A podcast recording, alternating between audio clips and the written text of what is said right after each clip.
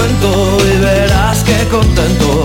Me voy a la cama y tengo linda señal. 7.34 minutos de la tarde, ya saben que es la hora de la historia, la hora de la historia que nos cuenta Iván Fernández Amil cada tarde de martes a esta hora en la ventana de las Rías. Hola Iván, muy buenas tardes. Hola, Maite, buenas tardes. Hoy nos vas a hablar, yo no sé si de un héroe o un valiente. Benjamín Balboa. O las dos cosas, En ¿no? las dos cosas, ¿no? El héroe gallego que se enfrentó a Franco. Sí, hoy, hoy tenemos una historia de, de- de un gallego que cambió la historia, como muchos otros, ¿no? Como muchos Y otros, que ¿eh? muy- Y es muy poco conocido. Eh, la guerra civil fue uno de los, de los episodios más negros de la historia de España, ¿no? Bueno, ¿qué vamos a decir de ello?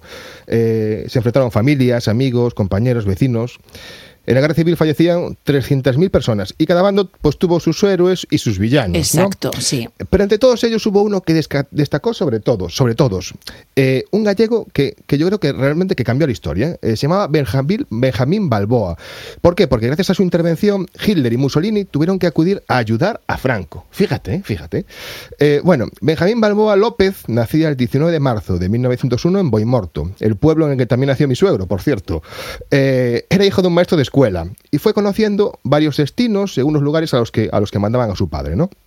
Benjamín estudió bachillerato en el Instituto, Instituto Eusebio de la Guardia de Coruña e ingresó en la Armada en 1916.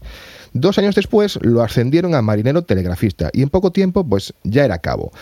Su carrera militar fue bastante, bastante destacada, ¿no? Y en 1931 se convirtió en oficial de tercera del Cuerpo Auxiliar de Radiotelegrafistas y le asignaron, bueno, fue asignado a dos buques acorazados de la Marina Española.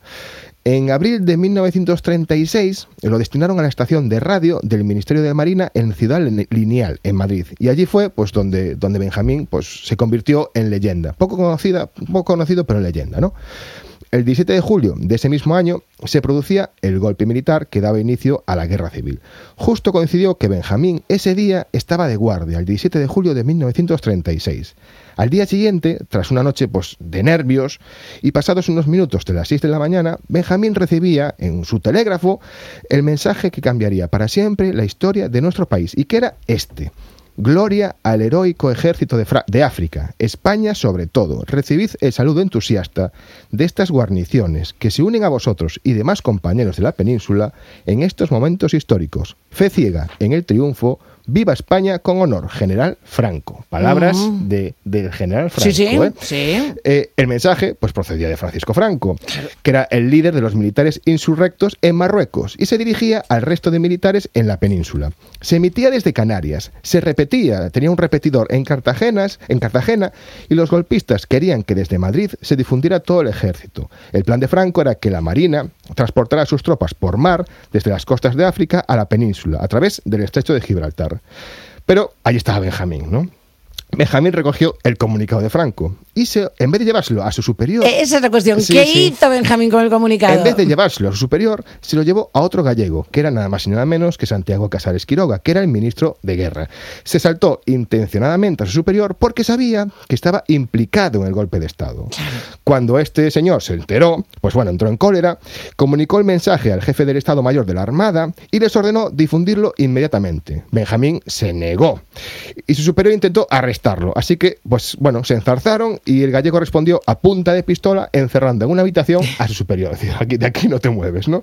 Desde ese momento dio cuenta de la situación en la que estaban al gobierno y junto con otras muchas personas comenzó a comunicarse con la Marina, consiguiendo que la mayoría de los buques de guerra siguieran fieles al gobierno de la República y no se sumaran al levantamiento militar. Qué pena que había un plan B, ¿eh? Sí, sí, sí, sí, efectivamente, porque el 5 de agosto, tanto Adolf Hitler como Benito Mussolini pusieron a disposición de Franco aviones de transporte de tropas para evitar el paso del estrecho y hacerlo por aire hasta la península. Y así comenzaba la guerra civil. Ahí ya no hubo nada que hacer. Claro, eh, bueno, hasta el final de la guerra, ahí ya, esto ya fue, ya fue historia, ¿no? Empezó la guerra civil. pero ¿qué pasa con. Benjamín, que nos interesa? Hasta el final de la guerra, Benjamín ocupó distintos puestos de relevancia, hasta que tuvo que exiliarse a Francia y más tarde a México. Nunca pudo volver a su patria, ni a España ni a Galicia, y falleció sin grandes titulares, ni homenajes, ni nada, eh, en 1976, pocos meses después de la muerte de Franco. Benjamín Balboa, al final la historia de Benjamín es un poco la demostración de que un solo hombre puede hacer grandes cosas. El ¿no? hombre que pudo parar la guerra civil española. Él solito Fíjate. fue capaz de paralizar un golpe de Estado y de obligar a Hitler a Mussolini a ayudar a Franco. a puntito estuvo de cambiar la historia de España. Pues Casi, sí, casi, pues casi. sí, pues vaya nuestro recuerdo también para este héroe desconocido. Gracias Iván por otra hermosísima historia. Gracias, Maite. Y además es que aprendemos un montón. Nos vemos la semana que viene. Por supuesto. Señoras, señores, nosotros nos vamos también. Se quedan con más ventana en la SER. Hasta mañana, buenas tardes.